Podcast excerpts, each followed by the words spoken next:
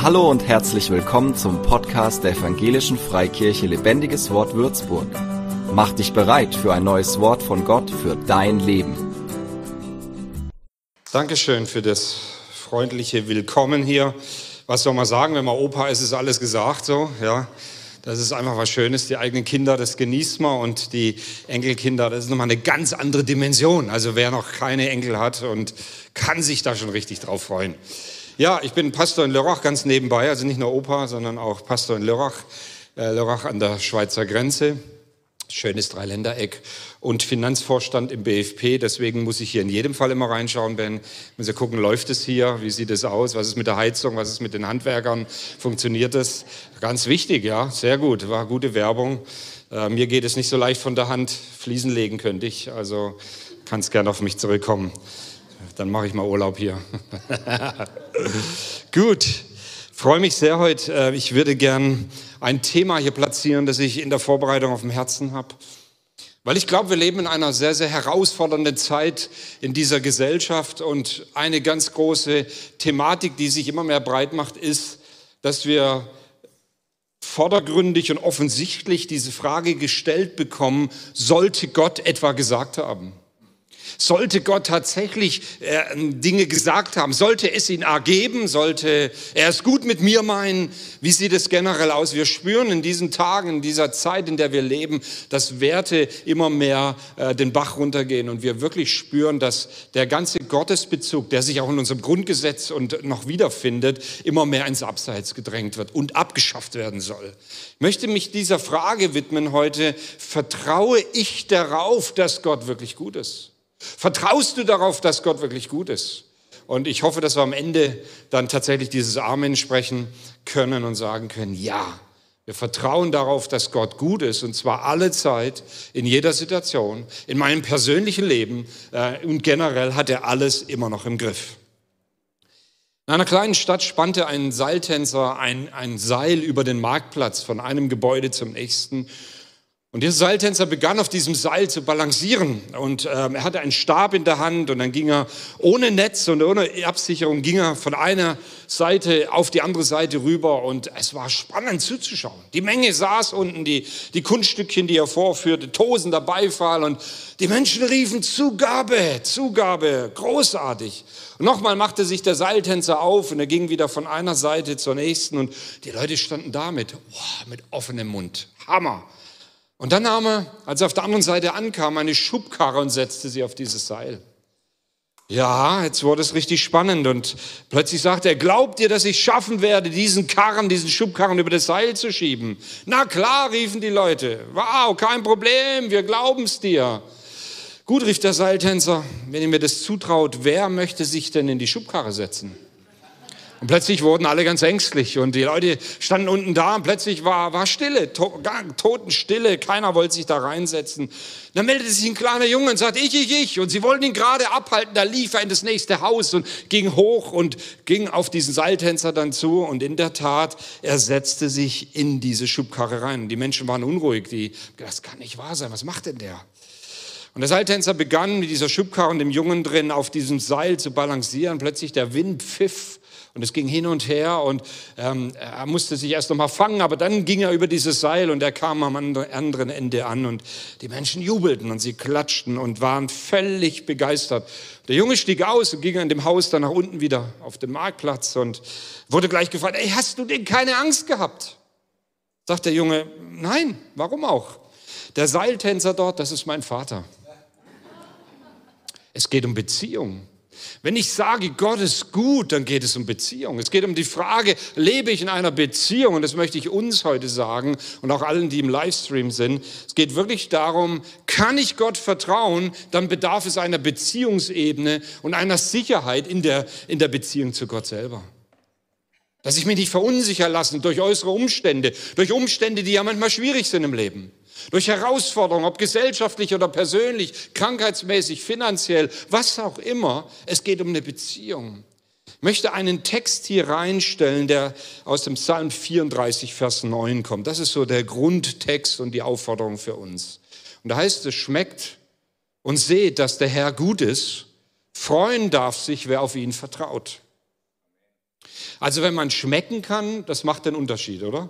Ich hoffe, dass ihr alle euren Geschmackssinn noch habt, nach den anstrengenden zwei, drei Jahren, die wir hatten. Der eine oder andere hat da ein bisschen gelitten, auch am Geschmackssinn. Ja? Aber schmecken ist großartig. Wir gehen jetzt in zwei Wochen nach Italien in Urlaub. Habt ihr schon mal italienisches Eis gegessen? Also das ist nicht deutsches Kugeleis, kleine Kugel, 1,90 Euro in Würzburg vermutlich. Ja? So, und dann kriegst du zwei Kügelchen und bist schon arm und das Eis schmeckt da nicht so. In Italien wird es mit einem riesen Schieber und Löffel da rausgenommen. Dann wird dir dieses Eis auf einen, einen riesen da drauf geklatscht und dann hast du ein, einen, richtigen, einen richtigen einen, richtigen Bollen. Und dann, dann ah, herrlich. Schmeckt, schmeckt dir schon, ja? Ich merke so, der, die Spucke läuft einem schon im Mund zusammen. Italienisches Eis. Ben, du weißt, von was ich rede hier, genau. So, und ähm, Leute, es, darum geht es. Wir sollen schmecken und sehen. Und zwar nicht nur verstandesmäßig sagen, ja, und ich sage gleich Amen, Gott ist gut. Glaubst du es auch? Vertraust du ihm denn auch? Schmeckst du? Kannst du schmecken und sehen, dass Gott gut ist in deinem Leben? Und der erste Punkt ist, Gott will, dass wir seine Güte schmecken. Vielleicht schmeckst du sie gerade nicht. Du sagst, ich schmecke nichts. Ich, ich weiß nicht, ob Gott gut ist. Und wenn du wüsstest, Pastor, was alles in meinem Leben geschehen ist. Ich schmeck's irgendwie nicht. Und ich möchte dir trotzdem sagen, dass das nichts an der Tatsache ändert, dass Gott gut ist, bloß weil du es nicht schmeckst. Gott ist gut, immer wieder. Es liegt an meiner Fähigkeit. Wir sollen diese Güte Gottes schmecken, weil er will, dass du das erlebst. Er will, dass du, dass du es aufsaugst, dass du schmecken kannst förmlich, weil die Bibel voll davon ist, zu sagen, dass Gott gut ist. Und vielleicht schaust du zu, auch im Livestream und bist frustriert. Vielleicht sagst du, weiß nicht so richtig. Aber wenn das so ist, Gott ist gut und, und er ändert sich auch nicht. Wir sollen und wir dürfen seine Güte schmecken und sie genießen. Ein junger Mann kommt mit einer ganz wichtigen Lebensfrage zu Jesus. Er möchte wissen, wie er das ewige Leben bekommen kann. Was muss ich tun, sagt er, um am Ende meiner Tage dann doch Gott bei dir irgendwie anzukommen und nicht im Tod zu versinken? Wie, wie kann ich Aufnahme in diese neue Welt Gottes bekommen? Eine ganz große Frage. Und er stellt sich dem Gespräch mit Jesus, dieser junge Mann. Er sucht Klärung und er wird auch Klarheit bekommen, aber ganz anders, als er sich das vorgestellt hat. Und dann hat er das auch zu verdauen. Diese Geschichte, ich ringe mit dieser biblischen Geschichte, die wir gleich lesen, und zwar wegen der Härte und der Kompromisslosigkeit. Es ist ein schwieriges Gespräch, weil, weil das Jesus hier führt. Es ist ein, ein entscheidendes Gespräch, weil es um eine der letzten und großen Fragen geht des Lebens. Es ist ein ungemütliches Gespräch weil Jesus dem jungen Mann so einiges zumutet. Und am Ende ist es sogar ein gescheitertes Gespräch. Denn am Ende geht der junge Mann fort, traurig, er hat eine Klarheit bekommen, aber eben nicht das, was er wollte. Und wir lesen in Markus Kapitel 10, Vers 17 hier diese Begebenheit. Als er weiterziehen wollte, Jesus, lief ein Mann auf Jesus zu, kniete vor ihm nieder. Hallo, er kniete vor ihm nieder und, und sagte, guter Lehrer, also nochmal die Betonung, guter Lehrer. Der Mann anerkennt, dass Jesus ein guter Lehrer ist. Was soll ich tun, um das ewige Leben zu bekommen? Und Jesus antwortet sofort, warum nennst du mich gut? fragt Jesus. Nur Gott allein ist gut. Aber du kennst doch die Gebote, du sollst nicht töten, du sollst nicht die Ehe brechen, du sollst nicht stehlen, du sollst keine falsche Aussage machen, du sollst nicht betrügen, du, du, sollst, du sollst Vater und Mutter ehren. Und jetzt kommt die Antwort, Lehrer, erwidert der Mann, ja? All diese Gebote habe ich seit meiner Kindheit gehalten. Das sind also nicht nur die, kurze Zwischenbemerkung, das sind nicht nur die zehn Gebote, das sind 630 andere Gebote, die die Juden ja bis heute halten. Also der, der, der sagt, ich habe die zehn Gebote und 630 Gebote, ich habe alles gehalten von meiner Kindheit an. Leute, das ist eine Hammeraussage. Da sah Jesus den Mann voller Liebe an und jetzt kommt's. Und wenn Jesus uns anspricht, auch durch das prophetische Wort, dann tut das immer, weil er uns liebt und weil er den Finger sicherlich auf einen Punkt unseres Lebens legen möchte, aber er sieht uns voller Liebe an. Und hier heißt es, er sagt, eins fehlt dir noch, sagt er zu ihm, geh und verkaufe alles, was du hast und gib das Geld den Armen, dann wirst du einen Schatz im Himmel haben. Danach komm und folge mir nach. Und als er das hörte, verdüsterte sich das Gesicht des Mannes und er ging traurig fort, denn er war sehr reich. Der ging traurig weg, dieser Mann, obwohl er Jesus begegnet ist. Er ging traurig weg, obwohl ihm der Weg aufgezeigt wurde, wie er ewiges Leben kommt. Und das Komische ist, dieses Gespräch mit Jesus beginnt in der Tat mit dieser Feststellung, dass Gott gut ist, dass Jesus gut ist, dass Gott alleine gut ist. Aber warum geht er denn traurig weg nach diesem Gespräch? Er wollte sein Geld nicht verlieren. Warum? Er wollte seine Sicherheit, seinen Status, die Möglichkeit der finanziellen Versorgung seiner Familie einfach nicht aufgeben. Es war ihm wichtiger, dass er das selber in der Hand hält, wie dass er sein Vertrauen auf diesen Gott setzt, der es gut mit ihm meint. Er glaubte in der Theorie, dass Gott gut ist, guter Lehrer. Nur Gott allein ist gut. Ja, es stimmt, nur Gott allein ist gut. In der Theorie glaubt er es, aber es fehlt ihm das Vertrauen, dass Gott in seinem eigenen Leben gut ist. Und da möchte ich dich herausfordern, wenn du so schön sitzt gerade und nach vorne guckst und dich fragen, du glaubst, dass Gott gut ist? Ja, wir sagen ganz schnell Amen. Und ist auch gut so. Aber glaubst du für dein persönliches Leben, dass Gott gut ist? Glaubst du es in der Theorie, dass Gott gut ist? Aber in dem Moment, wo es schwierig wird, in dem Moment, wo Herausforderungen kommen, in dem Moment, wo nicht alles glatt läuft, oh Gott, Hilfe, äh, ich muss es selber in die Hand nehmen. Es geht um Theorie und Praxis dass wir erkennen, dass Gott in unserem eigenen Leben gut ist. Dieser Mann erlebte vorbildlich, der hat alles befolgt und dann kam Misstrauen rein in irgendeiner Weise. Und dann suchte er seine Sicherheit bei seinem Geld, seinem Luxemburger und ein Schweizer Nummernkonto und da hat er noch Goldbarren im Safe gehabt und hier hat er noch äh, Termingelder und Geldanlagen. Er hat, er hat einfach seine Sicherheit gehabt. Ja. Er vertraute seinem Geld mehr wie diesem guten Gott, der leibhaftig persönlich vor ihm stand. Das musst du dir mal geben. Da stand dieser gute Gott leibhaftig vor ihm und er sagt trotzdem noch, alles gut, aber äh, in dem Punkt möchte ich doch selber Kontrolle haben. Er schmeckte Gottes Güte nicht, weil er seiner Güte nicht vertraute. Bevor du jetzt denkst, dass Gott dein Geld will und nebenbei gesagt, das will er tatsächlich, solltest du wissen, dass Gott viel mehr will. Ja? Gott will nämlich dein Herz. Gott will dein Herz, Gott will dein ganzes Leben haben. Das ist ja die Herausforderung beim Christsein. Christsein ist nicht kostenlos, ganz ehrlich. Komm zu Jesus und alles wird gut. Sorry, äh, Ben, korrigier alles, aber das ist nicht mein Empfinden. Wenn du zu Gott kommst, kostet sich dein ganzes Leben. Ja, deine Finanzen auch. Aber Gott will dein Herz haben. Er will eine Veränderung meines Herzens haben, meiner Haltung, mein, meiner, meiner Sicht über das Leben. Er will mein Herz, meine Liebe in allererster Linie. Er will meine Liebe haben. Ich liebe Anbetung weil es etwas ausdrückt von meiner Liebe zu ihm. Und weil wir seine Güte und seine Gnade besingen und bestaunen und ihn anbeten. Er wirbt um dein Vertrauen, wie in anderen Beziehungen auch. Hey Leute, wie ist es in der Freundschaft, in der Ehe? Wenn da kein Vertrauen da ist, funktioniert nicht. Wenn in einer Familie kein Vertrauen da ist, in einer Gemeinde kein Vertrauen da ist, aber wenn Vertrauen da ist, dann tut es so gut. Und deswegen unsere Beziehung soll geprägt sein von dem, dass wir Gott vertrauen. Und zwar immer. Und dann gibt es jede Menge Verheißungen. Wir schauen uns mal ein paar Verheißungen nach dem Wort an. Sprüche 3, Vers 5 bis 6. Vertraue von ganzem Herzen auf den Herrn und verlass dich nicht auf deinen Verstand. Denke an ihn, was immer du tust, dann wird er dir den richtigen Weg zeigen. Das ist eine Verheißung. Also wenn du es glaubst, kannst du gerne mal Amen sagen. Sag mal Amen. Ja?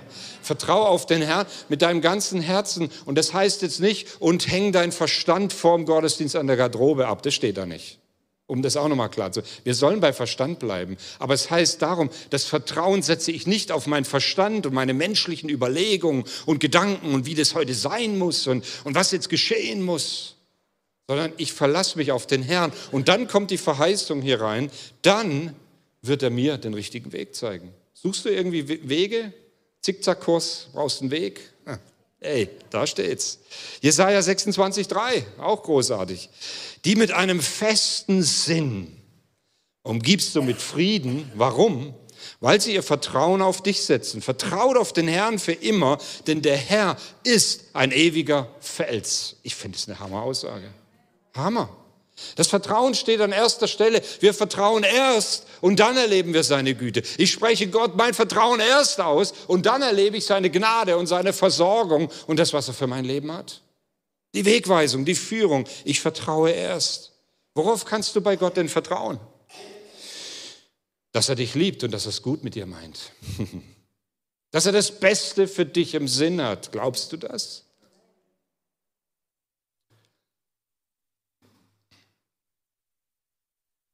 Jesus schaut diesen jungen Mann und uns heute Morgen voller Liebe an.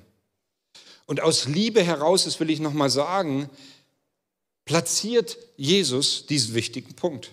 Aus Liebe heraus. Er fordert diesen jungen, reichen jungen Mann auf, alles zu verkaufen. Und er zeigt nochmal, woran sein Herz hängt. Also die Frage, guter Gott, jawohl. Und jetzt geht es um das Aufzeigen, dass da ein Punkt da ist im Leben dieses Mannes, wo er eben nicht loslässt und wo er auch die Verheißung eben nicht erlangen kann. Jesus zeigt es ihm. Und meine Frage ist heute Morgen, wem vertraust du und auf was baust du dein Leben? Auch im Livestream darf ich das mal fragen, wenn du zuschaust oder später nachschaust, worauf vertraust du? Worauf setzt du die Sicherheiten deines Lebens? Was ist das Wichtigste in deinem Leben? Die irdischen Schätze werden vergehen eines Tages. Du, du wirst nichts mitnehmen können. Das letzte Hemd hat keine Taschen, um das mal so schwäbisch. Also die Schwaben sagen es ja, das letzte Hemd hat keine Taschen. Irgendwie so. Ja. Du kannst nichts mitnehmen, gar nichts. Ja.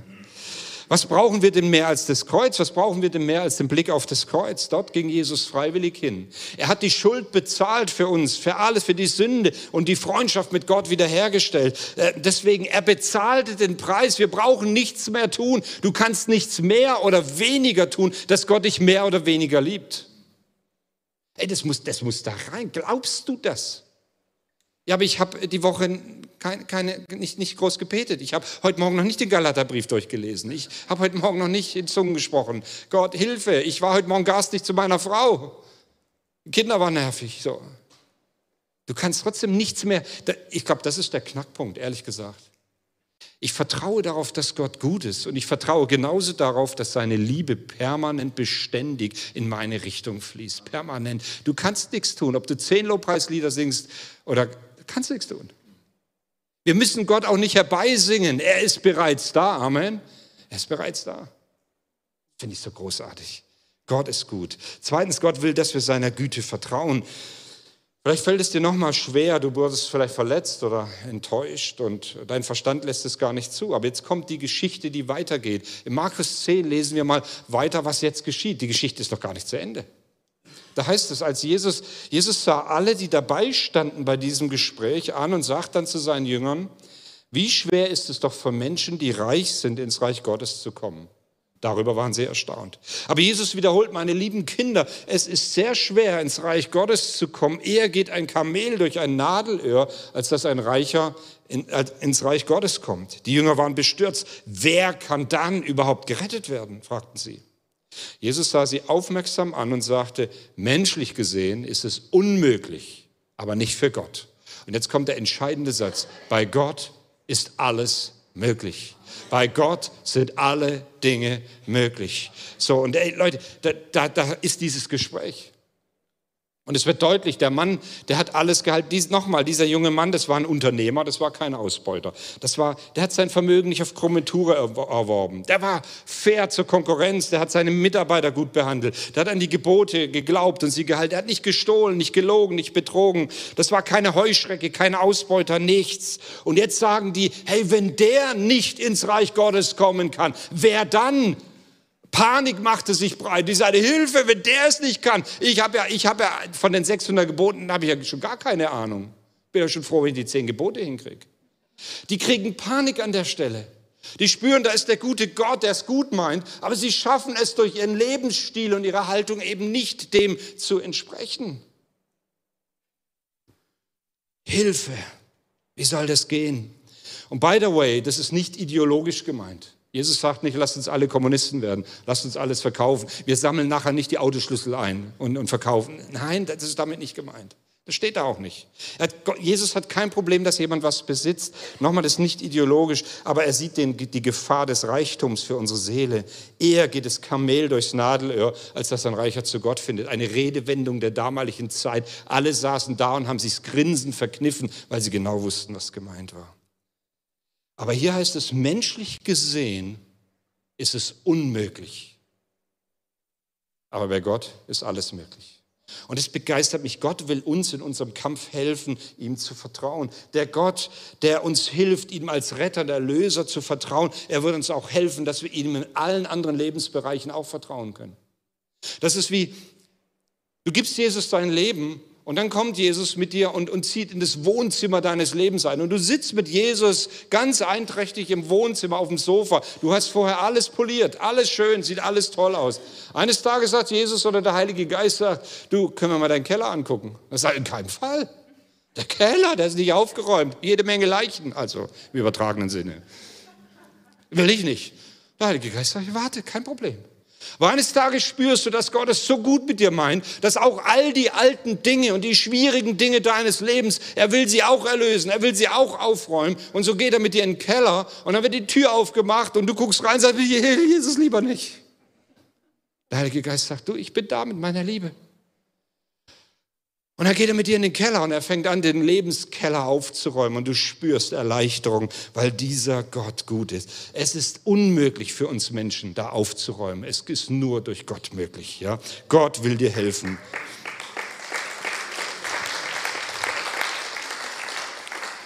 Mein Lieblingsgebet in der Bibel heißt, ich glaube, hilf meinem Unglauben. Hast du das auch schon mal gebetet?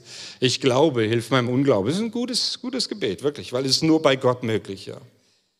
Leute, ich bin in der christlichen Familie aufgewachsen, das wissen viele von euch. Ich bin Pastor, also mein Vater war 40 Jahre Pastor hier im Bund. Ich habe mich mit 17 recht spät taufen lassen für einen Pastor und so und so. Irgendwie habe ich immer gedacht, du Gott, Gott hat auch gute Wahl getroffen, alles in Ordnung bei mir. Aber Taufe ist notwendig. Und wenn du ey, noch nicht getauft bist, lass dich taufen. Das ist eine ganz, ganz wichtige geistliche Erfahrung, die so viel Durchbruch bringt im Leben. Ja. Ähm, von daher, die bei der nächsten Taufe, hey, lass dich taufen. Ganz wichtig. Egal wie alt du bist übrigens. Ja. Wir taufen auch 90-Jährige, Ben, gell? machen wir auch. Okay. 100 auch, okay. Aber ich habe mir früher so als, als Christ vorgestellt, die Güte Gottes ist wie dunkle Schokolade. Man weiß, sie ist eigentlich besser, man weiß, sie ist gesünder für einen, aber man mag lieber Vollmilch oder, oder Nussschokolade. Ja, geht euch das auch so? Ich habe so gedacht, die Güte Gottes ist so, ich muss mir es nur einreden, das ist gut, ja, ist gut, ist gut, ist gut, aber eigentlich will ich was ganz anderes, nämlich Ferrero Rocher und Kinderschokolade und was auch immer. So, ja.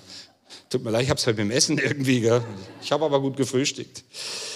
Ich habe erwartet, dass vielleicht auch nur die schweren, herausfordernden, bitteren Dinge in meinem Leben geschehen. Bitterschokolade. Ich wollte mir gar keine Hoffnung machen, dass Gott mir Wünsche erfüllen kann. Nein, Leben ist schwer als Christ. Und dann die bohrenden Fragen. Wenn Gott gut ist, warum gibt es so viel Leid auf dieser Welt? Warum ist diese oder jene Person noch krank, obwohl wir schon so lange für sie beten? Wenn Gott gut ist, warum bin ich immer noch Single, während andere um mich herum heiraten? Hat es auf mich nicht zugetroffen, aber wenn Gott gut ist, warum bekommen wir keine Kinder? Wenn Gott gut ist, warum? Wenn Gott gut ist, warum? Wie lautet deine Frage, die dich hindert, darin zu leben, dass Gott gut ist und es gut mit dir meint? Wie ist deine Frage? Und der Versuch, Gott zu verstehen, hat mich nicht weitergebracht. Und eines Tages sagte der Heilige Geist zu mir, Daniel, du versuchst mich und die Dinge deines Lebens mit dem Verstand zu verstehen. Ich möchte aber, dass du mir mit dem Herzen vertraust. Ich möchte, dass du mir mit dem Herzen vertraust. Ich wollte alles verstehen und das hat mich von Gott und seiner Güte ferngehalten. Ich habe Gottes Güte nicht vertraut und das hat eine Distanz in der Beziehung zu ihm bewirkt. Also ich war ein guter Christ, ich habe eine Bibel gehabt, ich habe im Lobpreis mitgesungen, ich habe Gitarre gespielt, ich war in der Jugendarbeit, ich habe im Chor gesungen, drei Jahre Tenor, drei Jahre Bass, weil sie wussten nicht, was genau richtig ist bei mir, so war alles keine Hilfe, ja, aber okay. So, ich habe alles gut gemacht, aber es war eine Distanz da, weil ich ihm in dem Sinne nicht vertraut habe. Ich habe immer gedacht, da müssen auch komische und schwierige Dinge geschehen in meinem Leben. Ich habe ihm nicht darauf vertraut, dass, dass ich wirklich geliebt bin, dass ich genüge, dass mein Leben genügt, dass ich, dass ich genug bin für ihn. In der Theorie wusste ich, ich habe es ja der Bibel gelesen, in der Kinderstunde, im, in, im Bibelunterricht, ich habe es ja überall gehört. Und ich musste mich entscheiden, vertraue ich Gott wirklich oder nicht musste meine Wünsche und Vorstellungen loslassen, um ihm zu vertrauen. Ich habe Gott dann alles gegeben. Und als klar war, dass ich meinen Beruf verändere, ich war Finanzbeamter im gehobenen Dienst, wissen auch viele. Ich habe richtig Geld verdient und hätte nie wieder viel arbeiten müssen. Wäre super gewesen. Aber ich habe Gott gesagt, Gott, dir gehört mein ganzes Leben und ich vertraue darauf, dass du mich und meine Familie und alle, dass du versorgst. Gott, ich vertraue dir, dass du gut bist. Bitte hilf mir. Und es hat sich ein tiefer Friede bereit gemacht. Und das wünsche ich dir für heute. Ich wünsche dir das. Es gibt keine bessere Beziehung als die Beziehung zu Jesus. Vertraust du diesem guten, diesem allmächtigen, diesem starken und diesem gnädigen Gott? Vertraust du ihm für dein Leben? Gott ist nicht wie wir. Er ist anders. Er ist heilig und das macht ihn vertrauenswürdig. Gott ist Licht und deshalb gibt es keine Dunkelheit. Gott hat kein böses Herz. Seine Beweggründe sind immer rein. Er denkt nicht, du, ich muss dir jetzt mal was Schweres schicken, damit du es endlich kapierst. Nein, so kenne ich Gott nicht. Ich persönlich, theologisch, ehrlich gesagt, bin ich auch der Meinung, Gott schickt keine Krankheit. Natürlich muss das an ihm vorbei. Aber Gott ist nicht der Urheber von Krankheit. Das ist eine Folge des Sündenfalls. Und trotzdem müssen wir lernen, natürlich auch damit umzugehen. Aber wir wollen um Heilung beten. Wir sind eine Gemeinde, hier ist eine Gemeinde, die glaubt daran, dass Gott Wunder tut. Amen. Dass Gott heute noch kranke Menschen heilt. Davon bin ich zutiefst überzeugt. Vielleicht musst du Gott irgendwo Platz machen. Vielleicht geht es gar nicht um Geld, sondern um eine Beziehung, die du festhältst. Du hältst fest und du solltest loslassen. Und er schaut dich voller Liebe an und fragt, kannst du mir denn vertrauen? Vielleicht hast du Verletzungen erlebt und kannst niemand vertrauen. Gott schaut dich voller Liebe an und sagt, vertrau mir. Öffne dir, öffne dein Herz, ich will dich heilen. Und dann kommt, und das ist mein Schlussbibelvers im Römer 8, 28, dieser Text. Und wir wissen, dass für die, die Gott lieben, nach seinem Willen zu ihm gehören, alles zum Guten führt. Das ist die Herausforderung. Von Adam und Eva im Garten Eden bis heute geht es um das Thema Vertrauen kontra Misstrauen. Und du hörst die Wahrheit und du tust sie nicht, weil du ihr nicht vertraust, weil du lieber für dich selber sorgst, weil du dich selber fürchten möchtest, weil die anderen schuld sind und, und, und. Es gibt hundert Gründe für Misstrauen und alle scheinen überzeugend zu sein. Jesus überzeugen sie nicht. Und zu jedem seiner, deiner Gründe sagt Gott, ich bin größer, ich bin stärker, ich bin mächtiger, ich kümmere mich um dich, ich liebe dich. Gott zu vertrauen. Der Psalm 27, Vers 13 sagt, damit komme ich auf die Zielgeraden und ich darf gerade den Keyboarder schon bitten zu kommen. Psalm 27, Vers 13. Doch ich vertraue fest darauf, dass ich noch sehen werde, wie gut Gott ist, solange ich lebe. Vertraue auf den Herrn, sei mutig und tapfer und hoffe geduldig auf den Herrn. Gott will, dass wir seine Güte vertrauen und seine Güte schmecken. Und da gäbe es viele Beispiele, auch im, im Alten und im Neuen Testament. Aber die Grundfrage, die möchte ich jetzt einfach so platzieren für uns am Ende dieser Predigt. Vertraust du darauf, dass Gott wirklich gut ist? Wir haben jetzt im Moment der Stille und ich möchte dich mal bitten, dass du deine Augen schließt. Es wird nichts passieren. Ich werde nicht rumgehen. Ben geht auch nicht rum. Wir machen gar nichts. Du sitzt hier und du schließt die Augen für den Moment. Und dann stellst du dir vor an diesem Morgen heute, wie Jesus vor dir steht. Und seine Augen, sie sind voller Liebe für dich. Und vielleicht kannst du ihm gerade jetzt die Frage stellen und sagen, Jesus, gibt es einen Bereich meines Lebens, wo ich dir nicht voll vertraue? Jesus, gibt es da was in meinem Leben, wo ich dir nicht vertraue? Und dann, Jesus, dann bitte ich dich, dann zeigst du mir jetzt. Gibt es da was, Jesus? Heiliger Geist, gibt es da etwas, wo ich dich betrübe oder wo ich einfach Dinge selber in der Hand halte?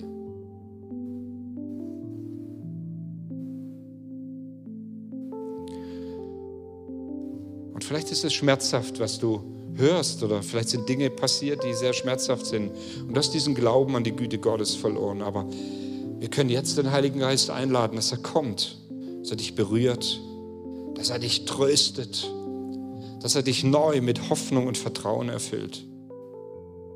Der Heilige Geist will dir begegnen, er will den ganzen Stress wegnehmen, der einfach kommt, wenn wir selber immer wieder selber agieren.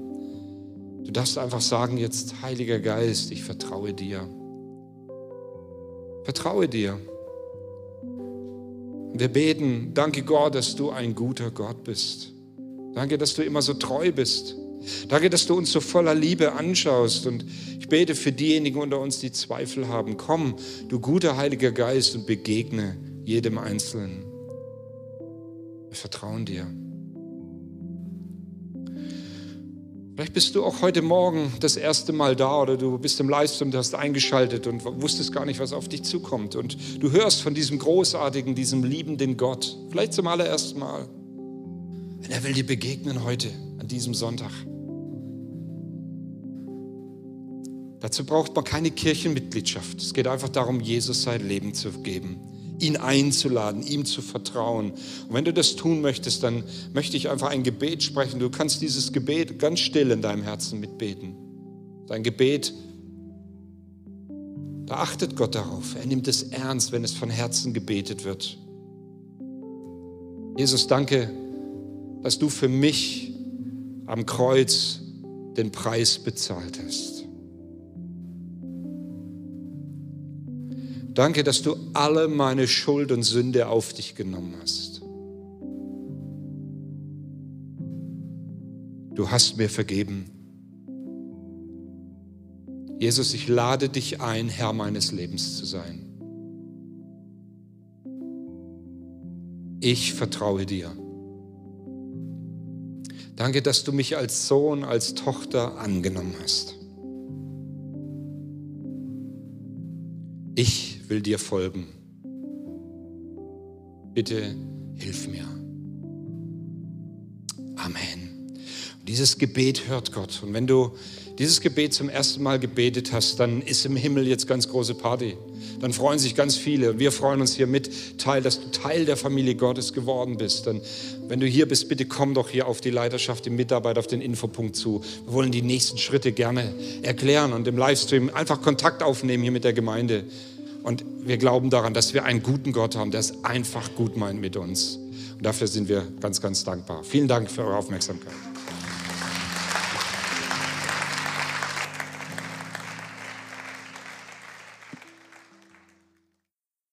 Für mehr Infos besuche uns auf Facebook unter lebendigeswort.de oder einfach persönlich im Sonntagsgottesdienst.